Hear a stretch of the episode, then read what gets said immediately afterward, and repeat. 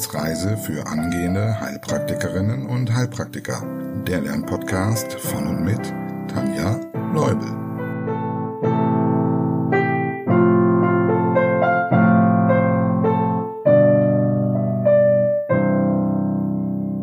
Hallo und herzlich willkommen zu einer neuen Folge auf unserer Wissensreise. Folge Nummer 80. Puh, und dieser Tag ist echt aufregend. Ja, beim Erscheinen der Folge haben wir nämlich den 11. Oktober 2023. Das heißt, heute Vormittag ist in fast ganz Deutschland die schriftliche Prüfung gelaufen. Ich habe auf jeden Fall fleißig die Daumen gedrückt und war auch recht aufgeregt mit euch. Ich hoffe, ihr habt es gut gemeistert. Ja, Folge 80. Wir stecken immer noch mitten in der Wiederholung zum Kapitel Atmung. Mal sehen, ob wir heute damit fertig werden. Ja, ja, ich weiß. Viele von euch haben mir geschrieben, bitte mach die Wiederholung noch vor meiner Prüfung fertig.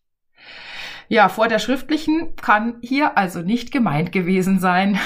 Aber vielleicht klappt es ja noch vor der mündlichen von der ein oder dem anderen von euch. Ich freue mich auf jeden Fall, dass ihr damit so gut arbeiten könnt und auch für euer tolles Feedback. Also, I do my very best beziehungsweise we, denn natürlich wird Markus gleich wieder dazukommen. Apropos mündliche Prüfung, falls du noch Unterstützung zur Vorbereitung brauchst, letzte Tipps und Kniffe oder auch einfach üben möchtest, wie das Ganze in der mündlichen funktioniert, um das Gelernte auch in eine vernünftige Form zu kriegen und aussprechen zu können, dann schau doch gern auf meiner Homepage vorbei und reservier dir ein kostenloses Kennenlerngespräch. Alternativ kannst du mir aber auch gerne eine E-Mail schreiben mit deinen bevorzugten Tagen und Zeiten, dann mache ich dir Terminvorschläge. Ja, und falls deine Prüfung erst in sechs Monaten oder gar in einem Jahr ist, umso besser. Je früher du dich bei mir meldest, umso besser können wir zusammenarbeiten und an dir schleifen. Ja, alles weitere findest du auch auf www.tanjas-naturheilkunde.com. Vielleicht magst du dir auch das Video anschauen, denn damit hast du schon mal einen ersten Eindruck, wie ich mit den meisten meiner Schützlinge arbeite. So, jetzt ist es an der Zeit für ein großes Dankeschön an alle neuen Wissensreisemitglieder, die nicht gesagt haben, dass sie nicht genannt werden möchten. Lieben Dank an Karina, Marie, Svenja, Leonie, Anja, Simone, Shenai und Chiara. Ich danke euch sehr für eure Unterstützung. Außerdem freue ich mich natürlich darauf, auch die, die noch keine Coaches bei mir sind, eventuell in einem der Montagsmeetings kennenzulernen. Falls auch du die Wissensreise unterstützen möchtest, dann schau gerne auf Steady vorbei. Dort kannst du dir das passende Paket aussuchen. Du hast dann auch Zugriff auf die bereits erschienenen Exklusivfolgen, inklusive der letzten mit dem neuen Lernformat, wozu mich ganz, ganz viele Nachrichten erreicht haben. Vielen Dank dafür. Ihr habt mir geschrieben, wie gut euch das gefällt und wie gut ihr euch Cholera merken könnt. Ja, ich habe eure Bitte gehört und fühle mich überhaupt nicht unter Druck gesetzt. Beten wir gemeinsam zum Kreativitätsgott, dass ich für die nächste Exklusivfolge auch ein gutes Bild hinbekomme.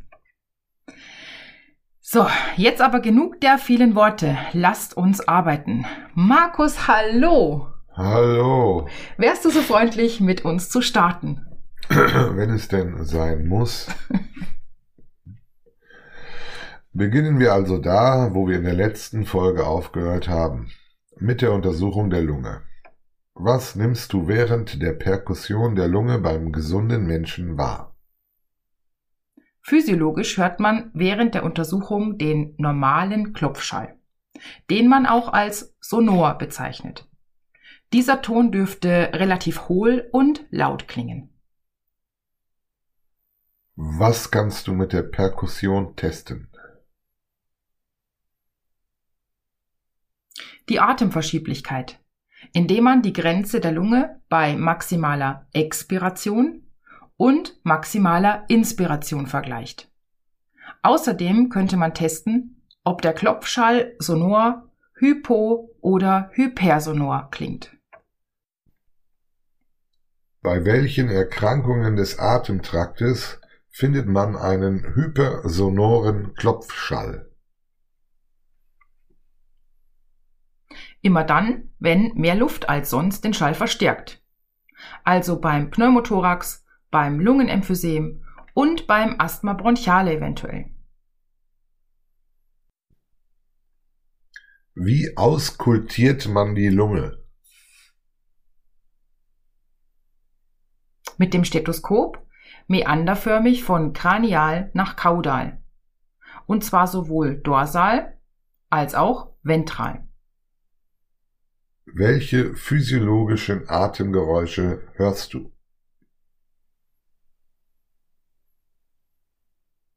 Über den oberen Luftwegen das sogenannte Bronchialatmen oder Röhrenatmen.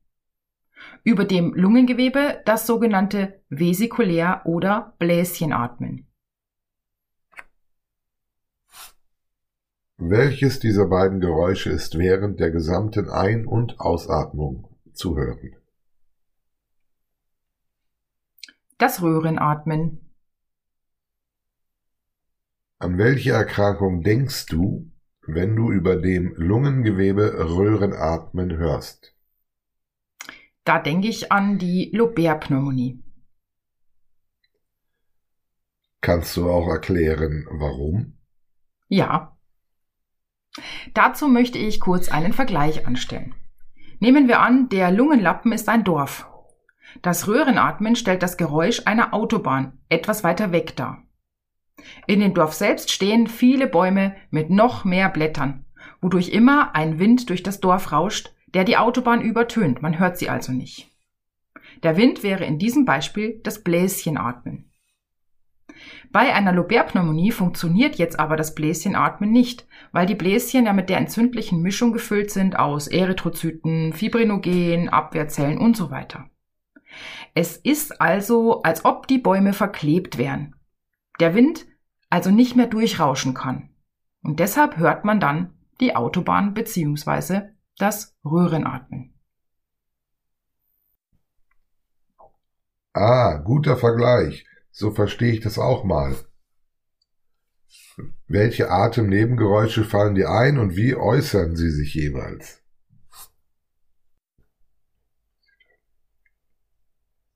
Es gibt kontinuierliche bzw. trockene Nebengeräusche. Hier hört man zum Beispiel ein Pfeifen, Giemen oder Brummen. Je nachdem, wo die Verengung sitzt, kann es sich um einen inspiratorischen Stridor handeln, zum Beispiel bei einer Kehlkopfverengung, oder um einen expiratorischen, zum Beispiel bei Asthma bronchiale. Bei den diskontinuierlichen oder feuchten Nebengeräuschen handelt es sich, je nach Erkrankung, um feinblasige bis grobblasige Rasselgeräusche. Von feinblasig spricht man bei Pneumonie, befindet sich mehr Flüssigkeit in den Bronchiolen zum Beispiel wie bei Bronchiektasen oder dem Lungenödem, werden die Rasselgeräusche grober. Auf welche Erkrankung weist ein Geräusch ähnlich einem Klettverschluss hin? Auf Lungenfibrose. Und was hörst du bei einer Pleuritis sicca? Das Pleurareiben bzw. Lederknarren, weil die Gleitflüssigkeit zwischen den beiden Blättern fehlt. Okay, kommen wir noch zur apparativen Untersuchung. Welche beiden Geräte zur Lungenuntersuchung fallen dir ein und was kann man damit messen?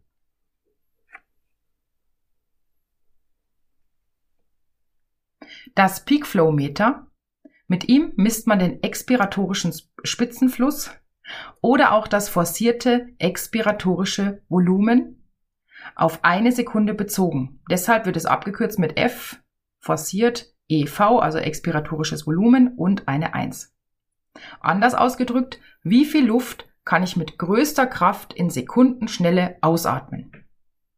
Das andere Gerät ist das Spirometer. Mit diesem kann man die Atemvolumina messen. Also Atemzugvolumen, das expiratorische und inspiratorische Reservevolumen und die Vitalkapazität, eventuell auch noch die Atemgase. Damit sind wir bei der Pathologie angekommen. Oh, da muss ich jetzt mal kurz unterbrechen, denn ich will eine Regieanweisung für die Hörer machen. Markus wird uns jetzt am Anfang immer die Erkrankung nennen, um die es geht. Am meisten profitierst du jetzt, wenn du den Podcast an dieser Stelle immer pausierst und die Erkrankung nach deinem Schema durchgehst. Und falls du Coachy bei mir bist, denk an die Struktur und denk an die Lautsprechenübung. Wenn dir nichts mehr einfällt, dann hörst du weiter und schaust, wie gut du die Fragen beantworten kannst. So, Markus, jetzt kann es also losgehen. Okay, wir beginnen mit dem Pneumothorax. Was ist das? Beim Pneumothorax gelangt Luft aus der Lunge oder auch aus der Außenwelt in den Pleuraspalt, wodurch die Adhäsionskräfte der Pleura aufgehoben werden. Das heißt, die beiden Blätter haften nicht mehr aneinander. Welche drei Formen fallen dir ein?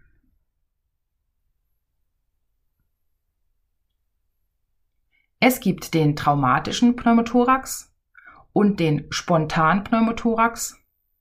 Eine Sonderform ist der Spannungspneumothorax oder auch Ventilpneumothorax.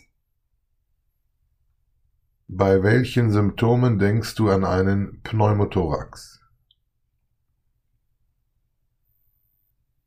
Es gibt einen plötzlich einsetzenden, starken, atemabhängigen Schmerz auf der betroffenen Seite. Der Patient zeigt eine Dyspnoe, Tachypnoe und Tachykardie. Vor allem beim Spannungspneumothorax kann sich zusätzlich eine gestaute Halsvene zeigen. Der Patient ist unruhig und ängstlich. Es kommt druckbedingt zur Behinderung der Herztätigkeit bis hin zur Schocksymptomatik. Welche diagnostischen Hinweise könntest du beim Pneumothorax finden? Wie immer in der Diagnose würde ich jetzt nach IPA vorgehen, würde mir den Patienten also anschauen und würde in der Inspektion ein Nachschleppen der erkrankten Seite feststellen können. Bei der Palpation ist der Stimmfremitus auf der betroffenen Seite deutlich vermindert. Bei der Perkussion wäre aufgrund der vielen Luft ein hypersonorer Klopfschall zu finden. Bei der Auskultation nimmt man ein abgeschwächtes oder auch ein völlig fehlendes Atemgeräusch wahr. Und es gibt eine Funktionsprüfung für den Spannungspneumothorax, denn hier würde man, wenn man ein Maßband um den Brustkorb des Patienten legt, eine Umfangsvermehrung feststellen mit jeder Atmung, also mit jeder Einatmung. Was machst du bei Verdacht auf Pneumothorax? Es handelt sich um einen Notfall. Ich rufe also 112 und handle nach meinem Notfallschema. Gut, nächste Erkrankung wäre die Bronchitis, akut und chronisch mit der COPD. Wodurch kann eine akute Bronchitis entstehen?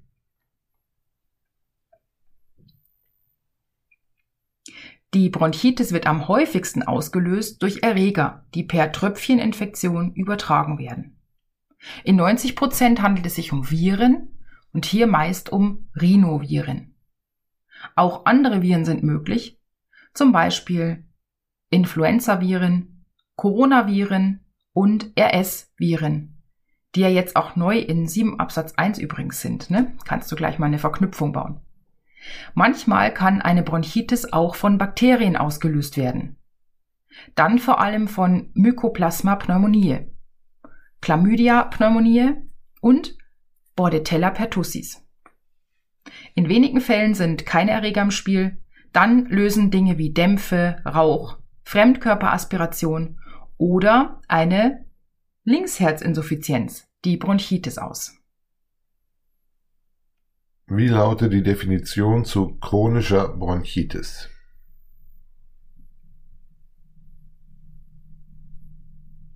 Laut WHO ist eine chronische Bronchitis dann zu diagnostizieren, wenn es über mindestens drei Monate lang einen Husten mit Auswurf gab und das in zwei aufeinanderfolgenden Jahren. Nenne die Ursachen für chronische Bronchitis.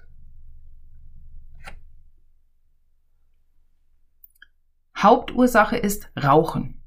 Weitere Ursachen können Umweltgifte sein, vor allem inhalative Noxen am Arbeitsplatz, Feinstaubbelastung und rezidivierende Lungeninfektionen. Eine weitere Ursache für die fortgeschrittene Bronchitis, also die COPD, ist der Alpha-1-Antitrypsinmangel. Unterscheide Blue Bloater und Pink Puffer.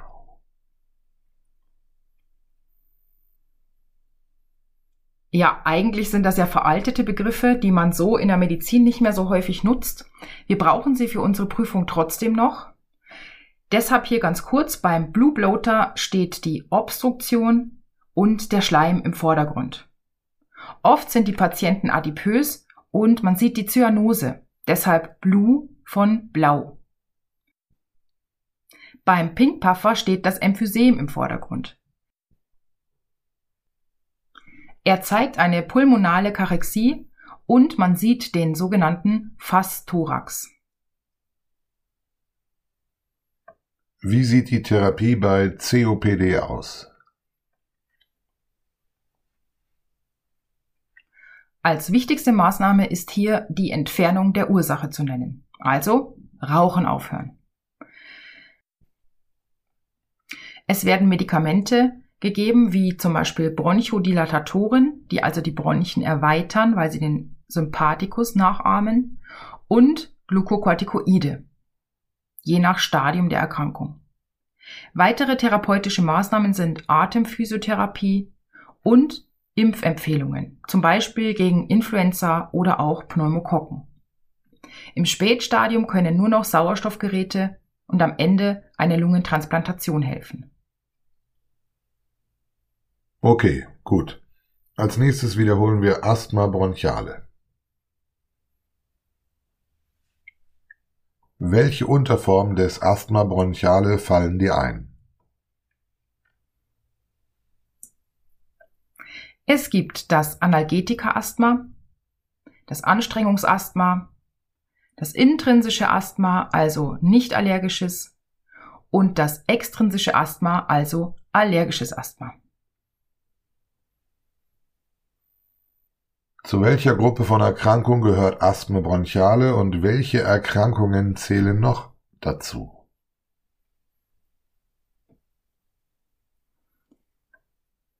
Man zählt es zu dem atopischen Formenkreis und dazu gehören auch das, die allergische Rhinitis, allergische Urtikaria, Milchschorf und das atopische Ekzem bzw. Neurodermitis.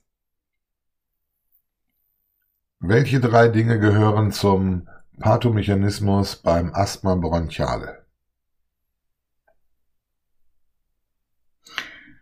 Das sind drei S, und zwar ein Spasmus der Bronchiolen, also die ganz kleinen Bronchien, die vor den, direkt vor den Alveolen sitzen. Außerdem kommt es zur Schleimhautschwellung, die also zusätzlich das Lumen einengt. Und zusätzlich wird ein zäher Schleim produziert, der sich beim Ausatmen vor das Lumen der Bronchiolen legt. Welche Symptome können während eines Anfalls auftreten? Häufig erfolgt ein Anfall nachts oder in den frühen Morgenstunden, weil die Bronchien nachts von Natur aus enger gestellt sind. Außerdem kann es saisonal bedingt zu Anfällen kommen, oder auch durch Infekte und körperliche Anstrengung oder Kälte. Es kommt anfallsartig zu einer Atemnot. Der Patient hat einen expiratorischen Stridor mit kontinuierlichen Nebengeräuschen, also Pfeifen, Giemen und Brummen. Er hat starke Angst, weil es sich wie Ersticken anfühlt. Wahrscheinlich findest du den Patienten in der sogenannten Kutscherhaltung vor. Er stützt sich ab und hat den Oberkörper leicht nach vorn gebeugt, damit die Atemhilfsmuskulatur ihre volle Kraft ausüben kann. Wie heißt die lebensbedrohliche Komplikation bei Asthma bronchiale? Das ist der Status Asthmaticus. Wie wird die Diagnose gestellt? Oft reichen die Symptome des Anfalls aus, also eine klinische Diagnose. Außerdem natürlich in der Anamnese auch vielleicht ähm, Familienanamnese, also hat's die Mutter schon, hat's der Bruder, die Schwester irgendwas anderes aus dem atopischen Formenkreis. In der Untersuchung kann sich dann ein hypersonorer Klopfschall zeigen, wenn also viel Luft in der Lunge ist, und bei der Auskultation die kontinuierlichen Nebengeräusche. Die Ausatmung ist erschwert und verlängert, weil die Luft einfach durch die Verengung und Verlegung der Bronchien nicht mehr so gut raus kann. Das heißt, die Lunge kann überbläht sein, ähnlich wie bei einem Emphysem, was sich durch ein tiefstehendes Zwerchfell zeigen könnte. Im Blut kann man eventuell eine Eosinophilie finden und auf jeden Fall erhöhte IgE. Auch CRP kann aufgrund der Entzündung natürlich erhöht sein und die BSG dann eventuell auch. Im Sputum könnte man die sogenannten Kirschmann-Spiralen und auch Charcot-Leidenkristalle finden. Als Funktionsuntersuchung gilt die Spirometrie und im Verlauf der Peak Flow Meter. Wie sieht die medikamentöse Therapie aus? Für den akuten Anfall besitzt der Patient oder die Patientin ein Medikament, das in Kürze die Bronchien weitet. Hatten wir vorhin schon mal die sogenannten Sympathikomimetika oder Sympathometika. Zum Beispiel Salbutamol. Für die Langzeittherapie werden Glucocorticoid-Sprays eingesetzt. Die können auch im akuten Fall mit eingesetzt werden, sind aber so gedacht als Langzeittherapie. Und bei schwergradigem Asthma können zusätzlich orale Glukokortikoide nötig sein. Ja, wenn ich jetzt auf die Uhr gucke, dann haben wir über 20 Minuten rum. Deshalb, Markus, würde ich sagen, wir machen an dieser Stelle ein Break und dann können wir in der nächsten Folge Folge 4 machen und damit schließen wir dann auch wirklich das Thema Atmung komplett ab. Das halte ich für eine ausgezeichnete Idee. Super, das freut mich sehr. Okay, gut. Ich danke dir auf jeden Fall für deine Unterstützung. Deniente. Sehr schön. Ja, was ist noch zu sagen? Ähm, natürlich war am Anfang dieser Folge ein Fehler drin. Und wir haben nicht den 11. Oktober beim Erscheinen dieser Folge, sorry für dieses Durcheinander, sondern wir haben natürlich den 4. Oktober. Das heißt, ich drücke euch jetzt noch die Daumen für die schriftliche Prüfung und genau, falls ihr dann noch Unterstützung für die mündliche braucht, habt ihr jetzt noch eine Woche mehr Zeit, um Termine bei mir zu finden. Das ist doch auch nicht so schlecht. Ja, also toi toi toi, ihr schafft das.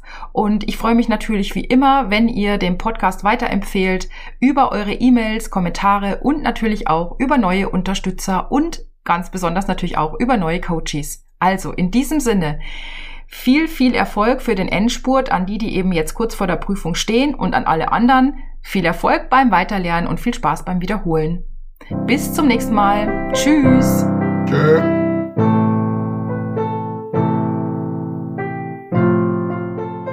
Das war eine Etappe auf der Wissensreise für angehende Heilpraktikerinnen und Heilpraktiker. Der Lernpodcast von und mit Tanja Leubel.